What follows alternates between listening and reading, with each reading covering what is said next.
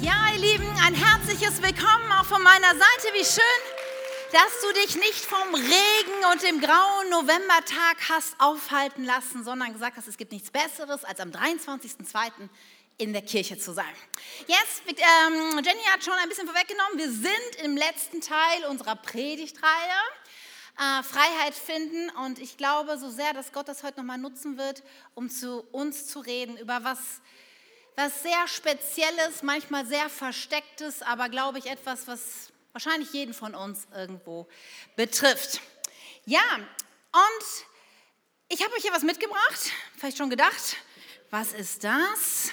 Äh, wir haben, ich weiß gar nicht mehr genau, wie alt Marie war, ich nehme mal an vier oder fünf, da haben wir versucht, ihr Fahrradfahren beizubringen. Damals wohnten wir noch in Wuppertal und Wuppertal, wie das Wort schon sagt, ist in einem Tal, das heißt rechts und links sind Berge und das spricht schon davon, dass es kein guter Ort ist, um Fahrradfahren zu lernen.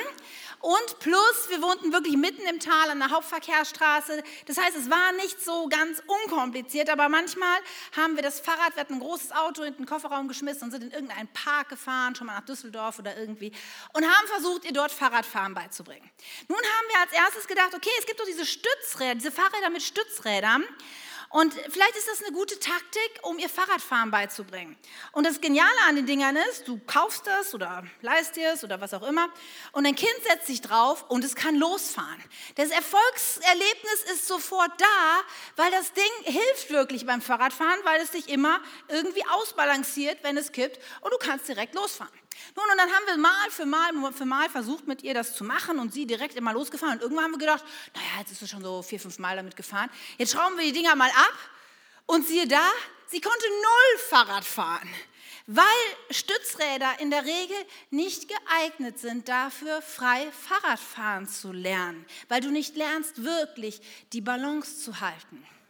Und als ich so darüber nachdachte, dachte ich, es ist wirklich eigentlich ein gutes Bild, auch für unser Leben. So viele Menschen, sie denken irgendwo, sie würden in Freiheit leben, aber irgendwie fühlen sie sich doch nicht so frei, weil da so viele Stützräder in ihrem Leben sind und sie eiern so ein bisschen. Hast du schon mal jemanden damit fahren sehen? Das eiert immer so ein bisschen, man kippelt immer so ein bisschen hin und her. Und ich glaube so sehr, Jesus hat uns dazu berufen, in Freiheit zu leben. Und ein Leben mit Jesus heißt auch weg mit den Stützrädern. Und das ist meine Message heute Morgen, weg mit den Stützrädern. Und wir werden uns einige dieser Stützräder angucken. Ich meine, ihr seht ja, so ein Fahrrad mit Stützrädern, das hat zwei Seiten. Und wir werden zwei unterschiedliche Stützräder uns anschauen, die manchmal so verdeckt und deswegen auch so gefährlich sind und uns manchmal vorgaukeln, dass wir eigentlich frei sind aber wir sind es nicht. Und da wollen wir uns auf die Spur begeben. Wir lesen einen Text zum Einstieg für die erste Seite und dann beten wir noch und entwickeln den Gedanken. Und wir lesen aus Matthäus 19 eine bekannte Geschichte, da heißt es, einmal kam ein Mann zu Jesus und fragte ihn, Meister, was muss ich Gutes tun, um das ewige Leben zu bekommen? Warum fragst du mich, was gut ist? erwiderte Jesus, nur Gott ist gut. Du kannst das ewige Leben nur erlangen, wenn du dich an die Gebote hältst. Welche Gebote? fragte der Mann. Und Jesus antwortete, du sollst, du sollst nicht töten, du sollst nicht Ehe brechen, du sollst nicht stehlen, du sollst keine Falschaussage machen, ehre Vater und Mutter, liebe deinen Nächsten wie dich selbst. All diese Gebote habe ich gehalten, sagte der junge Mann. Was muss ich noch tun? Und Jesus sagte zu ihm, wenn du vollkommen sein willst, dann geh und verkauf alles, was du hast. Und gib das Geld den Armen und du wirst einen Schatz im Himmel haben. Dann komm und folge mir nach. Doch als der junge Mann das hörte, ging er traurig fort, denn er war sehr reich. Jesus, heute wollen wir zu dir kommen, weil wir uns nicht länger damit zufrieden geben wollen, durch unser Leben zu eiern und uns irgendwie vorzugaukeln, wir hätten Freiheit. Und ich bete so sehr, dass du uns heute aufzeigst, welche Stützräder wir vielleicht in unserem Leben installiert haben, die uns davon abhalten, wirklich in Freiheit zu leben. Und es sind Dinge, die oftmals verdeckt in unserem Leben sind. Und ich bete, Heiliger Geist, dass wir heute mutig genug sind, ja, dich zu uns reden zu lassen und dass du uns Erkenntnis schenkst und unsere geistigen Augen öffnest, dass wir verstehen, wie du uns siehst und dass wir diese Chance ergreifen, wirklich frei zu werden. Amen. wenn ich diese Geschichte lese, dann habe ich immer ein bisschen Mitleid mit diesem jungen Mann, oder? Ich denke immer, Jesus, siehst du nicht, er ist wirklich bemüht. Oder? Ich meine, der kommt zu Jesus und sagt, hey, wie kann ich hier das ewige Leben bekommen? Was wie, was, wie funktioniert das? Das ist doch schon mal großartig. Er will doch. Und er strengt sich so an. Ich meine, er hat doch schon so viel gut gemacht, oder? Ihr könnt mal ein bisschen barmherziger gucken. Ihr guckt alle so. Ich finde wirklich, der, er war wirklich bemüht, oder? Ja. Und dann denke ich, Jesus, muss man das denn dann so auf die Spitze treiben? Ja, ich meine, es steht überhaupt nichts in zehn Geboten, gibt überhaupt nicht das Gebot, du sollst all dein Geld spenden. Ja, ich verstehe das nicht. Ich verstehe es eigentlich schon, weil Jesus geht es oft, er redet oft vordergründig über Dinge, und dahinter liegt oft eine tiefere Wahrheit. Weil Jesus redet hier nicht wirklich darum, dass du gewisse Dinge tun sollst, um Freiheit und Gerechtigkeit zu erlangen. Es geht nicht darum, was wir tun bei Jesus, sondern es geht darum, wem wir vertrauen. Und genau das spricht er eigentlich an. Er zählt die Dinge auf, was er alles getan hat, und dann kommt er auf den Kern. Wem vertraust du eigentlich wirklich? Wärst du bereit, alles zu geben? Und es ist interessant, denn dieses Prinzip, wem vertraue ich, hat nicht Jesus irgendwo erst erfunden. Es kommt nicht mit Jesus erst auf die Bildfläche, sondern schon ganz Anfang an der Geschichte von Gott und seinem Volk Israel macht Gott klar, dass es der Dreh- und Angelpunkt ist. Nicht, was tue ich, sondern wem vertraue ich. In den zehn Geboten lesen wir, wie Gott zu Mose diese Gebote gibt und in 2. Mose 20 heißt es, ich bin der Herr, dein Gott, der dich aus der Sklaverei in Ägypten befreit hat. Du sollst außer mir keine anderen Götter haben. Und wenn wir das so lesen, dann lesen wir oft über dieses erste Gebot so ein bisschen drüber weg. Wir kennen das ja schon und denken, naja, Sklaverei, Ägypten, da war ich sowieso nicht daran beteiligt, wen interessiert's? Und dann kommt die Sache mit den Göttern und dann haben wir so schnell dieses Bild von irgendwelchen kleinen goldenen Statuen, wo so Naturvölker drumherum tanzen und ihr letztes Huhn opfern und das Blut drüber spritzen. Dann denken wir, nee, das bin ich auch nicht. Okay, können wir zu den nächsten wirklichen wichtigen Dingen kommen, oder? So ist es irgendwie, wir gehen darüber hinweg und denken, okay, dann kommen die Regeln, was ich tun soll. Aber wisst ihr was, hier geht es wirklich nicht ums Tun, sondern dieses erste Gebot macht eine Sache felsenfest, deutlich und klar. Es geht darum, wem vertraue ich? Wer ist der Herr meines Lebens? Wer ist die Nummer eins? Wem gehört mein Leben? Wer bestimmt über mich? Es gibt keinen anderen außer Gott in unser Leben. Das macht Gott völlig klar. Am aller, als allererstes Gebot sagt er, es geht nicht darum, was du tust oder nicht tust. Es geht darum, als allererstes bin ich dein Gott und sonst niemand. Und das ist heutzutage ja schon fast politisch inkorrekt, sowas zu sagen, dass jemand sagt, ich allein und niemand sonst. Aber das ist die Wahrheit, die uns das Wort Gottes bringt. Gott kommt mit diesem Anspruch, nicht irgendwie Teil unseres Lebens zu sein, nicht irgendwie die, die Jesus-App auf unserem Handy noch zu installieren, sondern Jesus kommt und sagt, ich bin das Ein und alles. Und nur darin findest du die Freiheit. Nur Jesus bringt uns die Freiheit. Das ist die Botschaft der Bibel. Im Alten Testament ähm, lesen wir häufig davon, dass, dass das Volk Gottes und, und Gott wie ein Ehepaar verglichen wird. Interessant, bei Jesus finden wir das dann wieder, das Bild, Jesus ist der Bräutigam und die Kirche seine Braut. Also das Bild von Ehe zieht sich durch Gottes Wort durch und das Bild von Ehe spricht von einem hohen Maße von Exklusivität, oder? Letztens habe ich von einer Bekannten gehört, die von ihrem Mann betrogen worden ist und er ihr dann vorgeschlagen hat, sie könnten ja so eine Ehe zu dritt führen. Das wäre ja auch heutzutage sehr modern. Und, sie, und er sehr erschrocken war, dass sie das nicht so sah.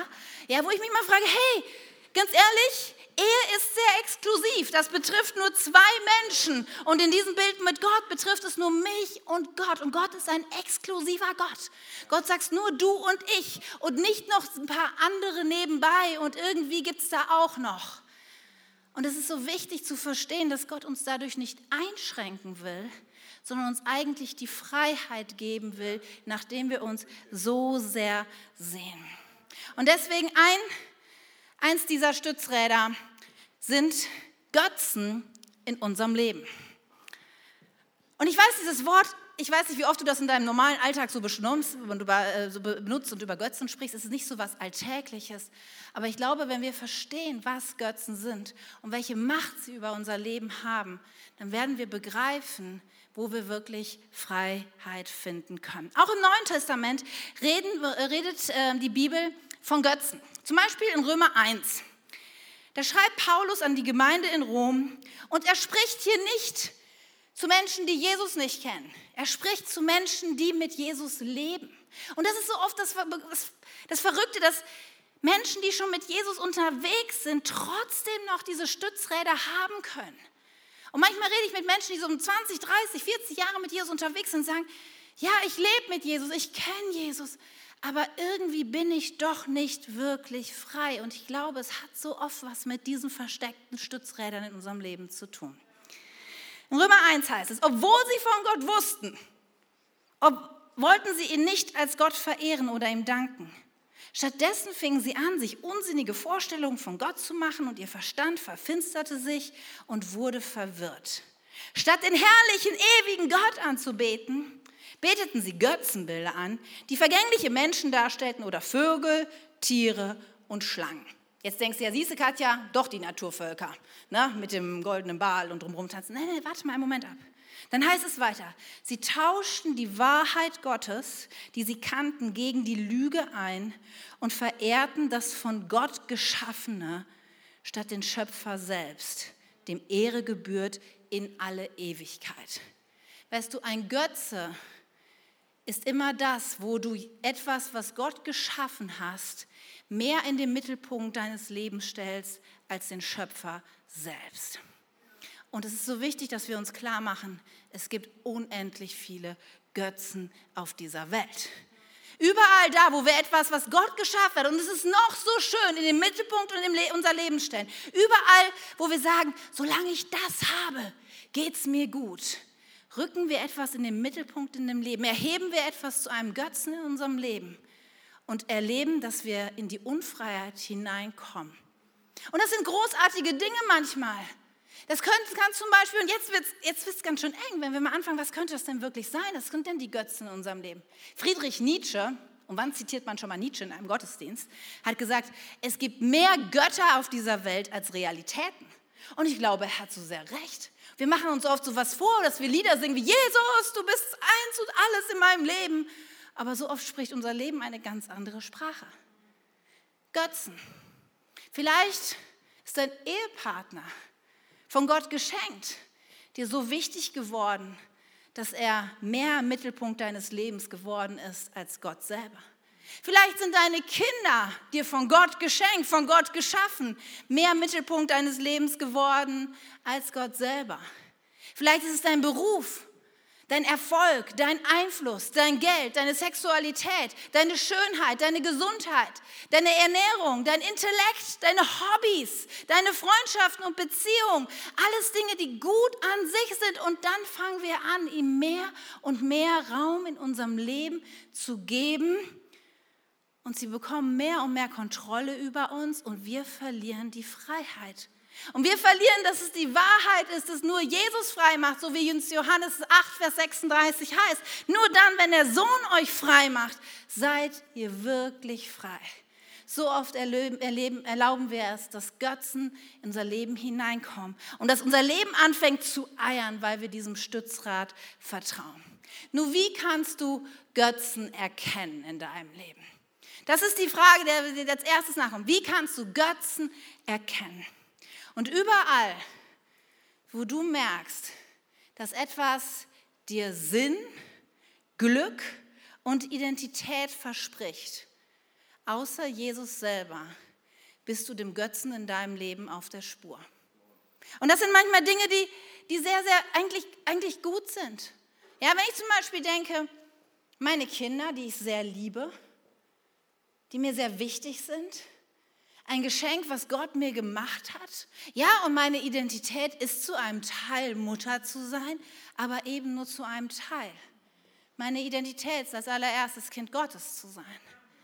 Und so, so schnell kann es sein, dass etwas so Gutes hineinkommt und ich mein Glück davon abhängig mache, was meine Kinder tun, wie erfolgreich sie sind, wie sie ihr Leben lenken. Das ist mein Sinn, meine Berechtigung, meine Identität. Bin ich eine gute Mutter oder war ich das nicht? Und so schnell bekommt etwas einen Platz in unserem Leben, was eigentlich gut war und von Gott gegeben war. Und es führt uns in die Unfreiheit. So viele andere Dinge, zum Beispiel Job, Arbeit, beruflicher Erfolg. Es ist gut zu arbeiten. Die Bibel fordert uns dazu auf, zu arbeiten, auf jeden Fall. Ja, und dann gibt es diesen Moment, wo du merkst, boah, es fühlt sich so gut an. Ich habe gerade Erfolg, endlich der Durchbruch, ich bekomme mehr Verantwortung. Und du merkst, dass es mehr und mehr dein Glück ist, diesen Job zu haben, dass es deine Identität ist, Chef zu sein oder Verantwortung zu haben, dass es dir Sinn gibt, jeden Tag, wenn du von der Arbeit nach Hause kommst, denkst, ja, es war ein guter Tag, heute habe ich wieder was vorangebracht, heute habe ich Geld verdient oder was auch immer. Und eine Sache, die eigentlich gut war, nimmt plötzlich ein, ein, ein, ein Moment ein in deinem Leben, was in die Unfreiheit führt. Deswegen ist es so wichtig, dass wir uns Fragen stellen, Fragen wie, woher beziehe ich meine lebenswichtige Stabilität, Sicherheit und Identität? Was macht mich wirklich sicher? Und vielleicht kannst du mal anfangen, so hypothetisch dir vorzustellen, okay, ich, ich subtrahiere Dinge mal aus meinem Leben raus. Man kann das natürlich, wenn man das nur so durchspielt, hypothetisch, kann man sich da die Sachen ein bisschen rundquatschen, aber vielleicht merkt man schon, wo es anfängt, weh zu tun. Vielleicht fängst du mal an mit deinem Haus. Okay, also wenn ich mein Haus wegtue, wenn ich irgendwo anders wohnen würde oder in einem anderen Ort wohnen müsste, wenn ich nicht mehr die Freunde hätte, die ich hätte, wenn ich nicht mehr den Beruf ausüben könnte, den ich tue, wenn ich nicht mehr in diesem Job arbeiten würde, wenn ich nicht mehr diese materielle Sicherheit hätte, wenn ich meine Kinder nicht mehr hätte, wenn mein Ehepartner, und du, vielleicht merkst du irgendwann, wie Dinge wirklich anfangen, weh zu tun. Und natürlich sind uns diese Dinge wichtig und es ist auch nicht so einfach wegzustreichen, aber es macht etwas offenbar, wo sich vielleicht Götzen in unserem Leben verstecken. Was wünsche ich mir am meisten vom Leben? Und manchmal sagen Menschen nur sehr schnell irgendetwas und ich glaube, dass es so oft ein Indiz ist dafür das, was uns wirklich wichtig ist. Was macht mich wirklich glücklich? Und ich glaube, wenn wir diese Fragen mal durchdenken und auf uns wirken lassen, erkennen wir so schnell Götzen in unserem Leben. Und manches Mal machen wir den Fehler, dass wir sagen, okay, ach Götzen, Katja, ist ja nicht so wichtig, eigentlich ist schon Jesus mein Herr. Und wir verharmlosen diese ganze Sache. Nur weißt du, es fängt immer damit an, dass wir einen Götzen in unserem Leben lieben. Ach, dieses neue Hobby, das ist so toll. Ach, dieser neue Job, das ist so großartig. Und dann vertrauen wir diesem Götzen. Ha, seitdem ich diesen Job habe, ist meine Sicherheit. Ich merke, ich verdiene jetzt wieder Geld und darauf, darauf baue ich mein Leben. Das ist großartig. Jetzt habe ich den Durchbruch. Und dann gehorchen wir diesem Götzen als nächstes. Und dann gehen wir über unsere Grenzen und dann vernachlässigen wir unsere Familien, vernachlässigen unsere Gesundheit, vernachlässigen unseren Glauben. Weißt du, Götzen wollen Macht über dein Leben haben, ob du willst oder nicht. Und sie tun es Schritt für Schritt, weil du ihn liebst, ihn vertraust und ihn gehorchst. Aber Jesus Christus möchte dich frei machen. Er möchte, dass du frei bist von diesem Macht, von diesem Einfluss dieser Götzen. Und vielleicht ist es an der Zeit, wo du schon vielleicht so lange sagst, ich fühle, ich habe diese Freiheit nicht. Da gibt es Dinge, die mich immer zurückhalten. Manchmal ist das so subtil, dass wir es kaum benennen können. Vielleicht ist es Zeit zu sagen, ja, es kommt daher, weil ich mein Leben auf Götzen aufbaue weil es da die Stützräder in meinem Leben gibt, die mein Leben die ganze Zeit rumeiern lassen. Wem vertraust du mit deinem Leben? Wer ist dein Glück, deine Sicherheit und deine Identität? Das ist das eine Stützrad. Und die andere Sache, sie ist nicht weniger gefährlich. Ich drehe es mal um, damit wir auch an die andere Seite gucken können. Wir haben vorhin gehört, als wir in, in, in ähm, diesen zweiten Mose gelesen haben, wo die zehn Gebote anfangen, dass es eingeleitet wird mit dem, ich bin der Herr dein Gott, der dich aus der Sklaverei in Ägypten geführt hat. Und wie gesagt, wir sind schnell da irgendwie durch und denken, na ja, also wir waren ja nicht dieses Volk Israel, wir waren nicht versklavt und all das und versuchen dann Haken dran zu machen. Es ist so interessant, dass Paulus dann im Römerbrief darüber spricht, dass auch wir versklavt waren, zwar nicht in Ägypten, aber dass wir Sklaven der Sünde waren. Und ich weiß, das hört sich so ein bisschen sehr religiös und fromm an, aber es bedeutet eigentlich, dass diese Welt nicht frei ist, sondern dass diese Welt unter einem ja versklavt ist und eigentlich wir oft gar nicht anders können, als, als nicht so zu leben, wie es Gott gefällt. Sünde heißt ja nichts anderes als, ich verfehle das Ziel, das, was Gott eigentlich für mich geplant hat, da laufe ich daneben. Das, was eigentlich für mein Leben geplant hat, seine besten Absichten, dass ich eine gesunde Identität habe, dass ich ein Leben führe, was einen Unterschied macht, so wie wir heute bei Intro drüber sprechen, ja? dass ich eine Berufung habe, eine Bestimmung, dass ich in Freiheit lebe, dass ich das nicht erreiche. Und er sagt, diese Welt, die lebt unter dieser Sklaverei der Sünde. Und eigentlich können wir fast nicht anders, als da einfach drin zu laufen. Es sei denn, es sei denn, wir nehmen den Ausweg, den Gott uns bietet durch Jesus Christus und werden ein für alle Mal frei. Wir sind ein für alle Mal frei, wenn wir Jesus vertrauen. Aber dann gibt es dieses verrückte Ding, dass wir weiter in dieser Welt leben, die versklavt ist und wo es immer so etwas gibt, was nach uns greift. Und davon spricht auch der Römerbrief immer wieder, zum Beispiel hier in Römer 6, da heißt es, lasst nicht die Sünde euer Leben beherrschen. Gebt ihrem Drängen nicht nach. Merkt ihr hier das? Das ist dieses, eigentlich sind wir frei, aber da gibt es etwas, was uns beherrschen will. Da gibt es so etwas, dieses Drängen, was so nach uns greift. Lasst keinen Teil eures Körpers zu einem Werkzeug für das Böse werden. Um mit ihm zu sündigen, stellt euch stattdessen ganz Gott zur Verfügung. Wisst ihr noch, ganz Gott, Gott allein, exklusiv, das sind die Götter in unserem Leben. Denn er ist euch ein neues Leben geschenkt worden. Euer Körper soll ein Werkzeug zur Ehre Gottes sein, sodass ihr tut, was gerecht ist. In Römer 13 heißt es dann, haltet euch an Jesus Christus, den Herrn. Ja, wir überlesen das so oft, aber hier steht es, Jesus Christus ist der Herr, exklusiv, keine anderen Götter neben mir. Und lasst euer Leben von ihm bestimmen, schon wieder. Jesus Christus ist der Herr. Gebt euren Wünschen nicht so weit nach, dass ihr von euren Leidenschaften beherrscht werdet.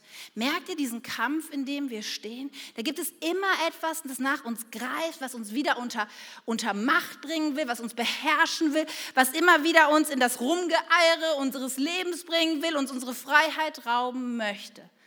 Doch Paulus ist im Römerbrief auch sehr klar. Die Sklaverei ist zu Ende. Römer 6, Vers 14. Die Sünde hat die Macht über euch verloren. Denn ihr steht nicht mehr unter dem Gesetz, sondern seid durch Gottes Gnade frei geworden. So, das ist Gottes Agenda. Du bist frei, wenn du mir vertraust wenn es keine anderen Götter neben mir gibt, wenn du den Weg gehst, den ich dir vorzeige, wenn, ich, wenn du mit mir gemeinsam unterwegs bist. Nur da gibt es dieses Drängen, da gibt es etwas, was uns zerrt, was uns immer wieder zurückzerren will in die alte Spur. Und die Frage ist, geben wir dem nach oder geben wir dem nicht nach? Ist dieses Drängen der Sünde, wo stehen wir da? Und manches Mal sind es nicht Dinge, die wir so einmal tun, sondern da gibt es so Dinge, die sich so langsam einschleichen in unserem Leben. Und das zweite Stützrad, was uns so oft die Freiheit klaut, sind die Gewohnheitssünden, die sich so langsam eingeschlichen haben in unser Leben. Nun, was ist das? Ich habe euch mal, und keine Angst, ich will mehr erschlagen, aber ich habe euch mal eine kleine Liste mitgebracht. Dinge, die die Bibel aufzählt, was so Gewohnheitssünden sind. Streiterei, Eifersucht, Neid, Kritiksucht, Rechthaberei, schlechtes Reden, Gleichgültigkeit, Faulheit, Lügen, Betrügen, Hass, Unzuverlässigkeit, Gier, schlechtes Verwalten von Finanzen, Alkoholsucht, Rauchen, Süchte, ungesundes Essverhalten, sexuelle Sünden wie Pornografie, Prostitution, Seitensprung, Perfektionismus, Arbeitssucht, Geiz, Unfreundlichkeit, Unvergebenheit. Und ich bin mir sicher, jetzt haben alle ein schlechtes Gewissen. Weil irgendwo wirst du sicherlich eingestiegen sein, oh, also so ganz, ich, ich will das mal einen Moment einsickern lassen, weil es geht mir gar nicht so sehr darum, dass wir alle irgendwo mal daneben liegen. Ja, dass ich irgendwo die Not lüge, dass ich irgendwo mal sehr unkontrolliert reagiert habe, dass ich Dinge, das ist nicht das Ding, dass wir mal Dinge falsch tun, aber wir lassen es zu, dass Dinge Stück für Stück für Stück in unser Leben hineinkommen. Und manchmal sind uns diese Dinge überhaupt nicht bewusst. Sie sind uns gar nicht bewusst, zum Beispiel Unzuverlässigkeit ach ja, ich sage zwar ganz oft, dass ich die Dinge mache, aber dann mache ich sie doch nicht. Das ist halt so ein bisschen meine Persönlichkeit irgendwie. Ich bin halt so ernsthaft. Nicht zu dem stehen, was du gesagt hast, ist, ist eine Lappalie. Es ist irgendwie, wir müssen verstehen, das ist kein, kein Kavaliersdelikt, sondern es sind Dinge, die uns es ist, es ist Sünde, die in unserem Leben ist und die uns gefangen nimmt und die unser Leben rumeiern lässt. Ja, es gibt so viele Dinge, die, naja, also Perfektionismus, Geiz. Es ist doch gut, wenn man sein Geld zusammenhält, oder? Ja, wir sind Schwaben, vielleicht manche unter uns. Und dann denken wir, okay, ich halte mal lieber. Aber wir haben einen Gott, der großzügig ist. Und sein Ziel für uns ist, ein großzügiges Leben zu führen und gerne zu geben. Wir haben einen Gott, der gerne gibt, der sein Liebstes gegeben hat für dich und mich. Und wenn wir geizig sind, dann, dann zielen wir am, Weg, äh, am Ziel vorbei. Und so viele Dinge können sich unser Leben einschränken, wo wir denken, naja, ist es, ich wusste gar nicht, dass das wirklich, oder das schlechte Umgehen mit Geld. Ich meine, ist das, das ist doch mein Geld. Ja, und wenn ich, wenn ich nicht ins Reich Gottes gebe oder so, dann ist das doch schließlich meine Sache. Aber verstehen, nein, eigentlich ist, wenn du nach den Geboten Gottes nicht lebst, ja, nicht einen Zehnten ins Reich Gottes gibt, das ist das, was das, Reich, was, was das Gottes Wort als Sünde bezeichnet. Und manche Dinge sind uns vielleicht gar nicht bewusst, das ist der schlechte Umgang mit unseren Finanzen, dass das unter Sünde und Schuld fällt. Und wir lassen Dinge zu, dass sie in unserem Leben so wuchern und wuchern und das Fahrrad eiert und eiert. Aber andere Dinge sind vielleicht nicht bewusst, bei anderen Dingen verharmlosen wir vielleicht auch ganz gerne. Pornografie zum Beispiel, höre ich so oft. Leute sagen zu mir, ach Katja, Pornos, guckt doch jeder.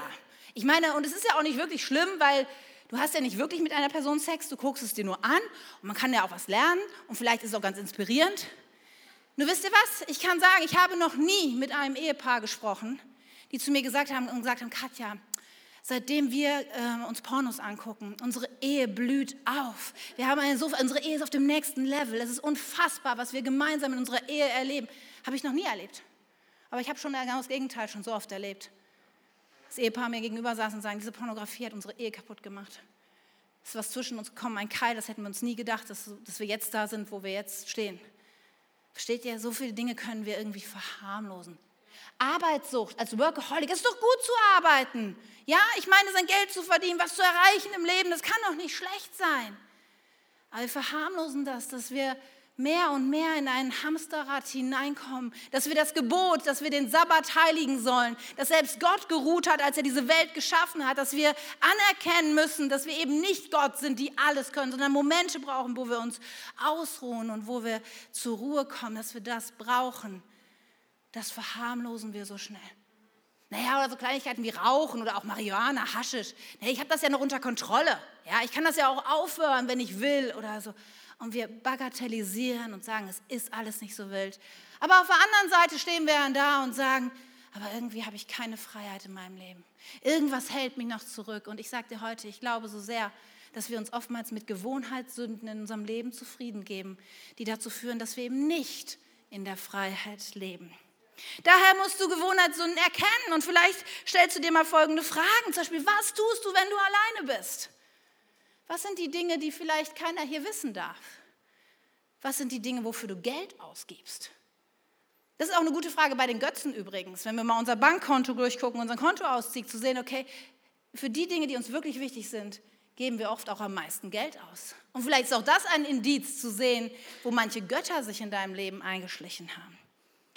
Oder die Frage, bei welchen dieser Beispiele, die ich gerade aufgezählt habe, hat es irgendwo hier drin wehgetan? Bei welchen der Beispiele hast du gedacht, ich werde gleich mal zu Katja gehen und sie darauf ansprechen, warum das da eigentlich draufsteht. Weil eigentlich ist das ja nicht so. Weil wenn man das mal so sieht und die Bibel richtig versteht, dann, dann müsste dieser Wort, dieses Wort müsste da eigentlich nicht draufstehen.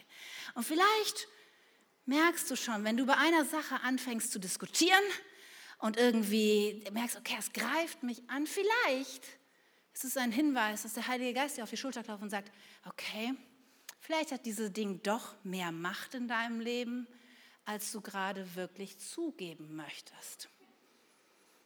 Nun, was machen wir nun, wenn wir sowohl Götzen wie Gewohnheitssünden in unserem Leben erkannt haben? Wie schrauben wir die Stützräder unseres Lebens ab? Was ist die Strategie? Und das Erste, da haben wir schon drüber gesprochen, ist das Erkennen. Ja, sich Fragen zu stellen, sich mutig zu sein, zu sagen, okay Gott, rede zu mir. Und vielleicht, ich glaube, hier sind einige und Gott hat schon zu dir gesprochen in den letzten zehn Minuten, dass es da Götzen in deinem Leben gibt. Oder dir auf die Schulter getippt und über gewisse Gewohnheiten in deinem Leben gesprochen, die du etabliert hast, die dir Freiheit rauben. Und der zweite Schritt ist dann aber genauso wichtig, weil manche bleiben hier stehen und denken, ah ja, ja, habe ich verstanden, Katja, das mache ich jetzt nicht mehr. Aber der nächste Schritt ist wichtig, dass wir das auch bekennen. Und das ist etwas, was uns manches Mal in unserem, weiß ich nicht, freikirchlichen, christlichen Denken ein bisschen abhandengekommen ist, denn wir haben ja eine persönliche Beziehung zu Gott.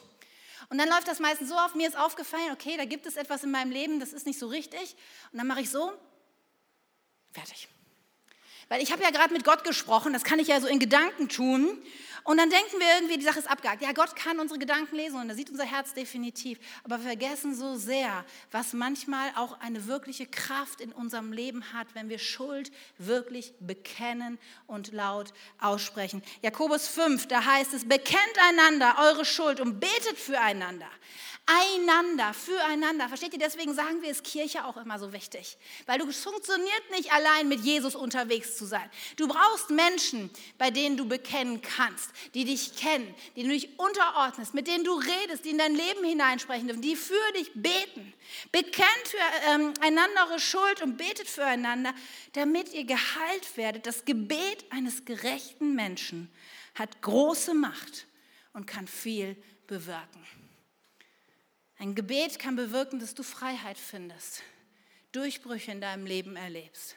Und ich möchte es heute anbieten, dass wir nach dem Gottesdienst werden ein Team von uns, Leiter dieser Kirche, am Kreuz sein. Und wenn du jetzt schon weißt, es gibt in meinem Leben Dinge, die halten mich zurück, es gibt Stützräder in meinem Leben, dann mache ich dir Mut, heute diesen Schritt nach der Predigt nicht rauszugehen, um Kaffee zu trinken, sondern ans Kreuz zu gehen, um mit jemandem zu reden Vielleicht kennst du die Person nicht, das ist nicht so wichtig. Es sind großartige Menschen, denen wir vertrauen. Und zu sagen, darf ich dir was bekennen? Und kannst du für mich beten, dass ich Freiheit finde? Vielleicht bist du hier und denkst, naja, ich muss ja erstmal nochmal drüber nachdenken, Katja. Dann geh nach Hause und denk drüber nach. Und nächste Woche hast du vielleicht Kleingruppe, dann sprich mit deinem Kleingruppenleiter, mit einem guten Freund, wie auch immer. Nur es hat Macht, wenn wir bekennen und das aussprechen, was wir erkannt haben, was uns zurückhält. Und der dritte Punkt ist dann weiterhin so wichtig, dass wir nicht nur etwas erkennen, bekennen, sondern dass wir es dann auch ersetzen. Wisst ihr, Götzen und, und Gewohnheitssünden, die werden nicht nur entlarvt, die müssen auch ersetzt werden mit etwas anderem. Manchmal denken wir einfach, okay, ich mache das jetzt einfach nicht mehr. Ja, ich habe das verstanden, Pornografie ist nicht gut, ich mache das nicht mehr. Aber das Problem ist einfach, mit dieser Lücke können wir oft nicht leben.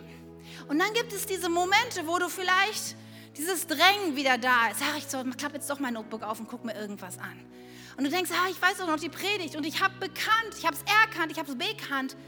Und in dem Moment musst du es ersetzen. Und statt dem Drängen nachzugeben, fängst du vielleicht einfach an, für deinen Ehepartner zu beten und ihn zu segnen. Oder für deinen zukünftigen Ehepartner zu beten und zu segnen. In dem Moment, wo du schlecht reden willst über jemand anders oder was Kritisches sagen willst, du hast es erkannt, du hast es bekannt und dann willst du es wieder tun und du willst gerade anfangen und denkst, Nein, ich will es ersetzen. Und du fängst an, Menschen zu ehren und Gutes über ihnen auszusprechen. In dem Moment, wo du nachher zu Hause sitzt und es ist Sonntagnachmittag, eigentlich hast du nichts zu tun und dein, dein, Notebook, dein, dein Notebook, das liegt da so und du denkst, ah, ich könnte auch noch E-Mails e checken und wenn ich das schon mal gemacht habe und eigentlich bin ich ja so unglaublich wichtig in meiner Firma und das müsste ich jetzt noch tun und du merkst so, wie diese Arbeitssucht wieder in dir hochgreift und denkst du, ich habe es doch erkannt, ich habe es bekannt und was machst du als nächstes? Gehst vielleicht in das Kinderzimmer deiner Kinder und fragst, was könnten wir heute mal Schönes spielen? Oder fragst deinen Ehepartner, hey, was, was wünschst du mir? Was kann ich, kann ich dir irgendwas abnehmen? Können wir was zusammen machen? Oder du machst den Fernseher an und guckst Sportschau und legst die Beine hoch. Keine Ahnung, was du tust, aber tu das Gegenteil. Ersetze es mit Gutem. Weil ihr, weil ihr müsst eins wissen. Hinter diesem Drängen steckt ja eine Macht. Steckt jemand, der über dich Macht haben möchte, der dich beherrschen möchte. Und er kann es nicht haben, wenn wir das Spiel nicht mitspielen und einfach den Spieß umdrehen. Und in dem Moment, wo er dich zur Pornografie verführen will und du das Ganze umdrehst, um zu segnen und das Richtige und Gute zu tun, glaub mir, es verliert mit einem Mal die Kraft. Weil es ist so kraftvoll, nicht nur zu erkennen, zu bekennen, sondern auch das mit dem Guten zu ersetzen. Eine Sache möchte ich dir noch sagen, weil Manchmal ist es so, dass Menschen zu mir sagen, ja Katja, ich habe das mal ausprobiert, aber es hat nicht funktioniert mit diesem Gott. Irgendwie Weiß ich auch nicht, bei mir funktioniert das nicht. Wir müssen eins wissen. Gott ist in der Lage, von einer Sekunde auf der anderen Dinge in unserem Leben zu verändern. Das stimmt. Aber auf der anderen Seite ist es auch ein Gott, der Prozesse geht. Er hat diese Tage, diese Welt in sieben Tagen geschaffen. Er hätte sie auch mit einem Wort in Existenz rufen können. Aber Gott ist ein Gott der Prozesse. Und wir leben in einer Welt, in der wir Instant-Lösungen und Schnellreparaturen bevorzugen. Zack, zack, eins, zwei, drei, mein Problem, das ist vorbei. Das wäre so schön, aber Gott geht so oft mit uns Prozesse und nimmt uns an die Hand, Stück für Stück. Und so oft erlebe ich, dass wir den Sieg wollen, aber nicht bereit sind, den Kampf zu kämpfen. Dass wir die Ausdauer haben wollen, aber das Training vernachlässigen. Und ich mache dir Mut, geh mit Gott an deiner Seite. Wisst ihr, wie Marie Fahrradfahren gelernt hat? Wir haben irgendwann die Stützräder abgeschraubt. Und dann haben wir uns einen Schal besorgt. Und Marie ist auf dem Fahrrad und wir haben dann um die Achseln rum diesen Schal gemacht und haben sie hinten festgehalten. Und dann ist sie losgefahren und die ersten Schritte mussten wir sie noch ziemlich feste halten. Der Anfahren ist ja sowieso immer ein bisschen fies beim Fahrradfahren. Ne? Und dann fuhr sie und trampelte. Und wir hatten immer, wir liefen immer neben ihr her. Wir haben sie ermutigt, wir haben sie gestützt und geschützt. Und immer wieder die Balance hergestellt, wenn sie ins Wackeln kam. Und es hat nicht lang gedauert. 20 Minuten, 25, halbe Stunde, keine Ahnung. Und plötzlich konnte sie Fahrrad fahren. Und ich möchte eins sagen, unser Gott ist genauso.